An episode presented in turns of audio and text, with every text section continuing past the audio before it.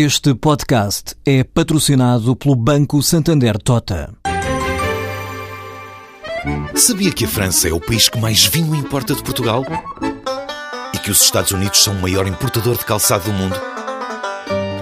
Ou quais as empresas que importam mais azeite português?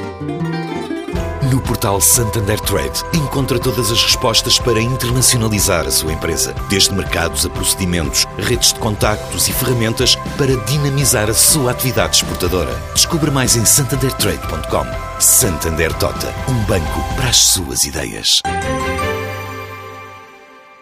Três anos depois da fundação e após apenas nove meses de atividade, a LinkedCare, startup portuguesa na área da saúde, vai internacionalizar-se e duplicar o número de colaboradores. A empresa iniciou atividade em 2011 com um software que funciona como uma espécie de bilhete de identidade da saúde e que permite centralizar toda a informação sobre a saúde dos pacientes num único local. Os primeiros tempos foram passados a estudar o mercado. O negócio propriamente dito só começou em setembro de 2013, mas a reação foi boa. O LinkedCare Healthcare já é usado por 2 mil médicos e 30 mil pacientes. Um crescimento que incentiva a empresa a expandir o negócio para outras geografias. Até ao final do ano, a LinkedCare chega aos Estados Unidos, mas para já vai apostar no Brasil e na Irlanda. O fundador, Nuno Pacheco, descreve os objetivos iniciais desta expansão. Na Irlanda, temos como, temos como perspectiva, até ao final do ano, atingir cerca de 600 médicos e aproximadamente 30 mil pacientes e, portanto, já temos contratos firmados nesse sentido que nos vão permitir, pelo menos, fazer isto.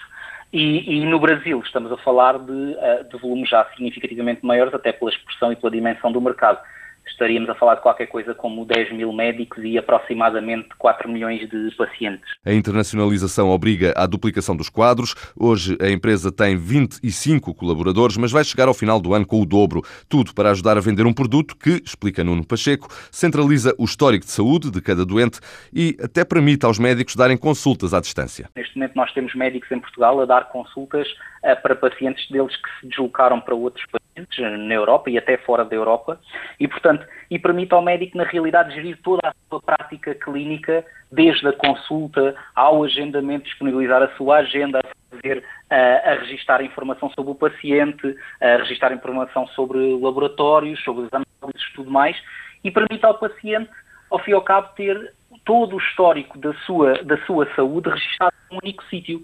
Cada vez que eu faço uma consulta, cada vez que eu quero interagir com um médico, tudo isso fica registado e fica guardado num histórico.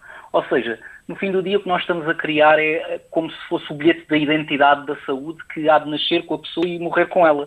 O modelo de negócio do LinkedCare passa por fontes de receitas associadas ao produto principal que é fornecido de forma gratuita.